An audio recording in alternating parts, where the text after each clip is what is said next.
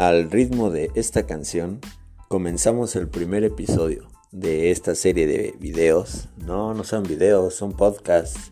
Ah, sí, es cierto. De esta serie de podcasts que vamos a estar grabando y compartiendo contigo.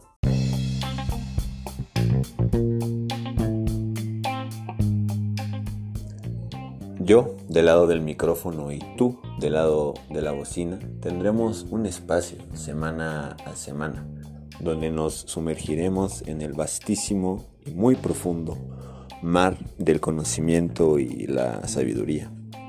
Ahora te quisiera compartir un poco de por qué nace esta serie de podcast y un poco de la introducción del episodio y es acerca de los cuestionamientos que tenemos desde pequeños.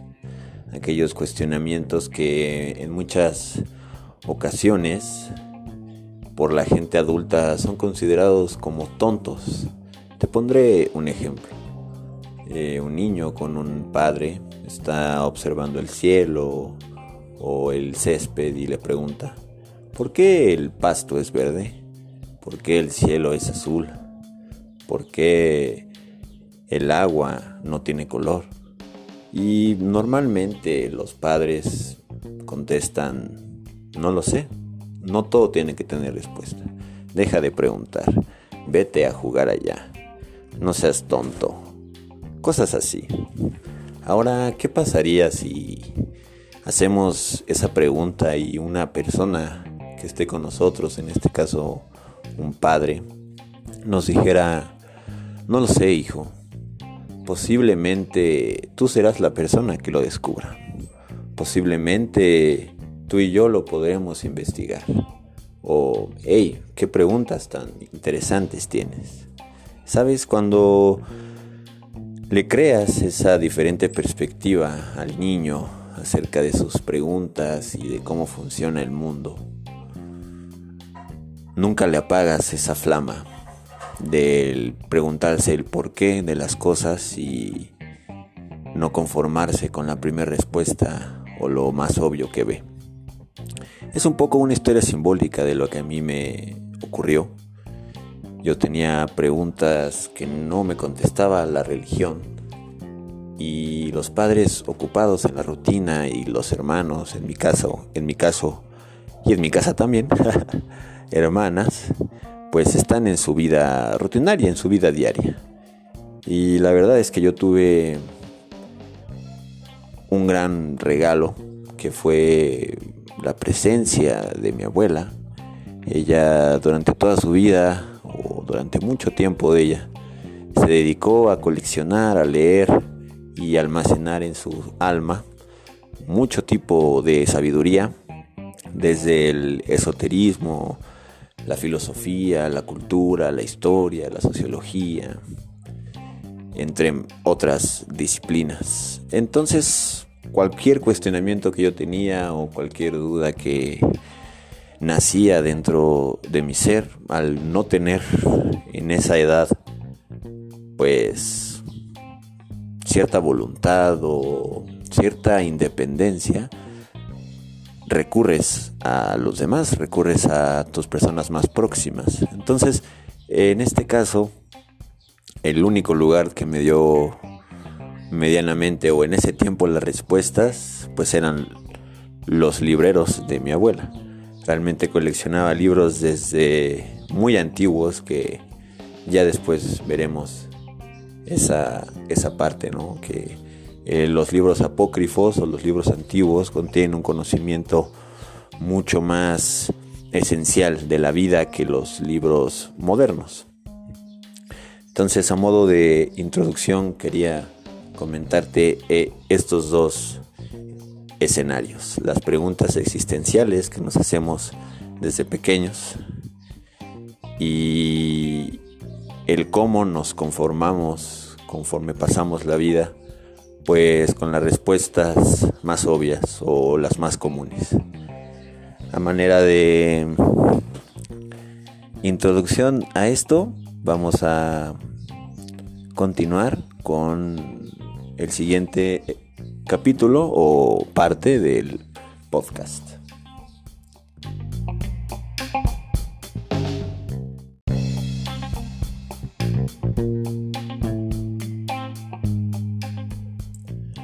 Porque cuando eres un niño, tu vida depende totalmente de los demás. Entonces ahí es cuando aprendes muchas creencias, donde absorbes muchos conceptos, muchos patrones de conducta, de pensamiento, em, inclusive de emociones, de intereses, de repulsiones. Es como si de pequeño fueras una esponja y todo a tu alrededor pues fuera líquido de diferentes espesores, diferentes colores, diferentes texturas. Y pues bueno, tú realmente no tienes tanta voluntad a esa edad.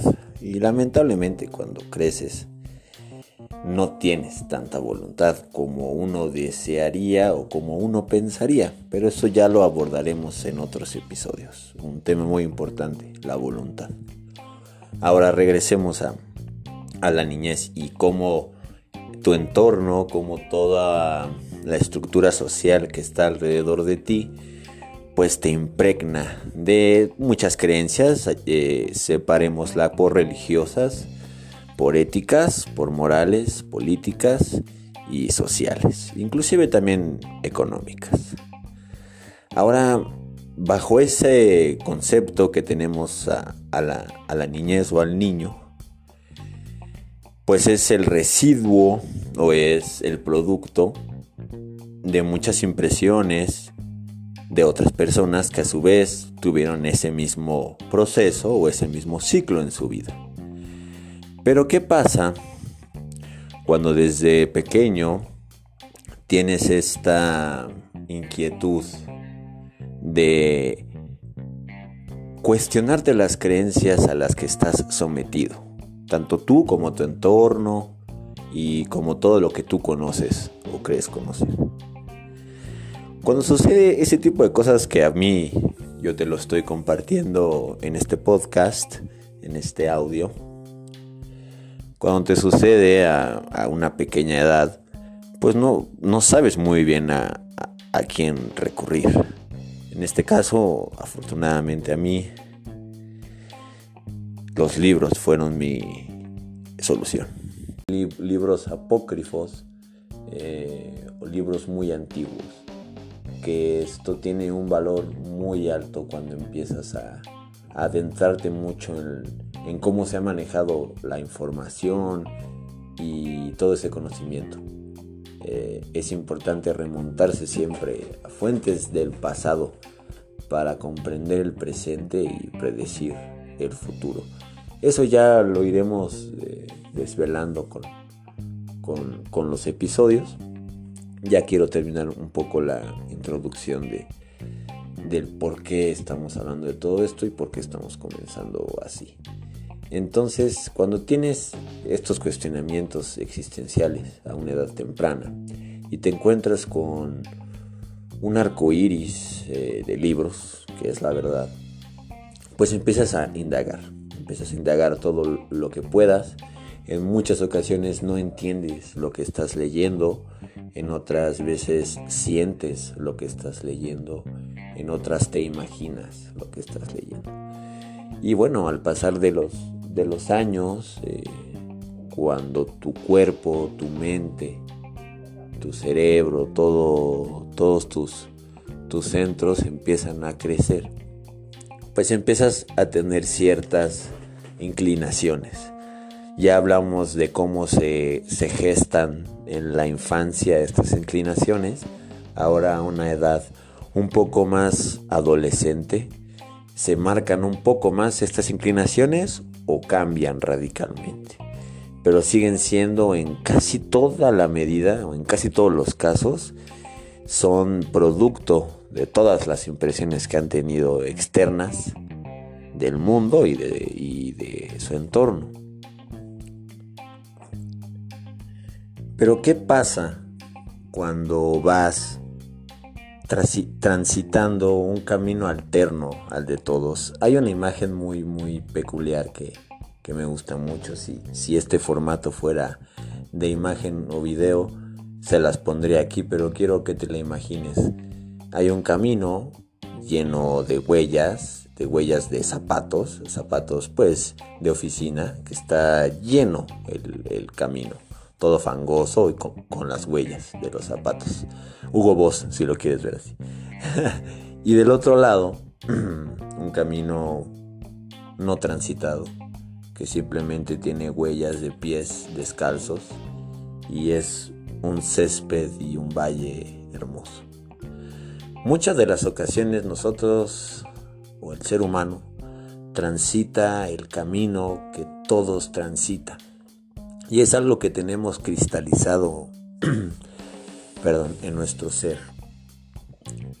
Y eso no lo digo yo, lo has visto tú, lo has hecho tú. Seguir a los demás por el simple hecho de sentirte apoyado o protegido o de cierta manera seguro de que estás tomando la decisión correcta.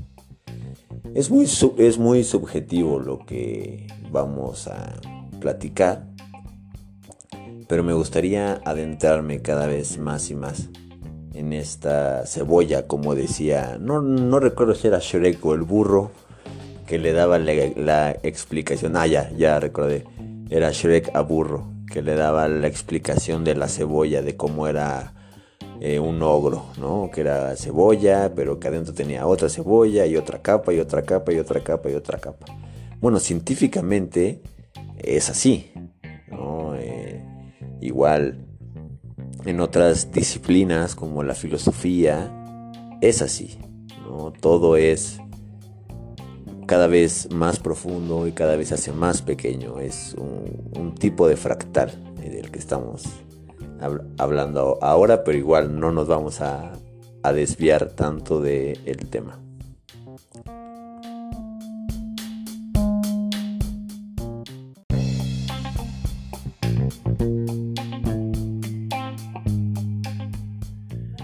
Para terminar con esta introducción y entrar de lleno al tema que nos reúne hoy, te voy a pedir que visualices por último estos dos caminos que te comentaba, el de la izquierda y el de la derecha. Aquel, el que es el de la izquierda, es el transitado, es el normal, es el camino que siempre nos han dicho que es el correcto, que es el que esperan que transitemos. Es éticamente, moralmente correcto, porque a eso venimos a vivir, a nacer, a reproducirnos, a trabajar, a tener hijos, a morir, a consumir, a tener una vida feliz, satisfaciendo nuestros deseos. Y ese camino lo han recorrido muchas personas, incluido tus conocidos, incluido tú mismo o yo mismo. Pero Hubo algunos que durante ese paseo decidieron detenerse un poco a mirar más allá del fango o del concreto de donde estaban caminando y observaron que existe toda una belleza, toda una sabiduría y una poesía en todo aquello que los rodea, sin la necesidad de aparentar o de tener algo para disfrutarlo. No tenían que tener unos lentes de 3 mil pesos ni unas cámaras de 5 mil o estar vestidos con la mejor tela para disfrutar de ese atardecer, de esa flor, de esa nube o de esa lluvia. Aquellos que ostentaron en detener la marcha productiva de su vida y recordarse a sí mismos el por qué están aquí, para qué están aquí. Aquellos seres han recorrido ambos caminos y la enseñanza que me han dejado en sus escritos, en sus libros, en sus relatos, en sus teorías apuntan a que siempre hay otro camino, del cual no se nos habla o se le ha quitado mucha importancia. Eso es lo que vamos a platicar y es el camino que vamos a recorrer tú y yo semana a semana. Bueno, ahora sin más, entraremos de lleno al tema que nos une a ti y a mí hoy. Vamos a la introducción al conocimiento de sí y los niveles superiores de conciencia. Parte 1.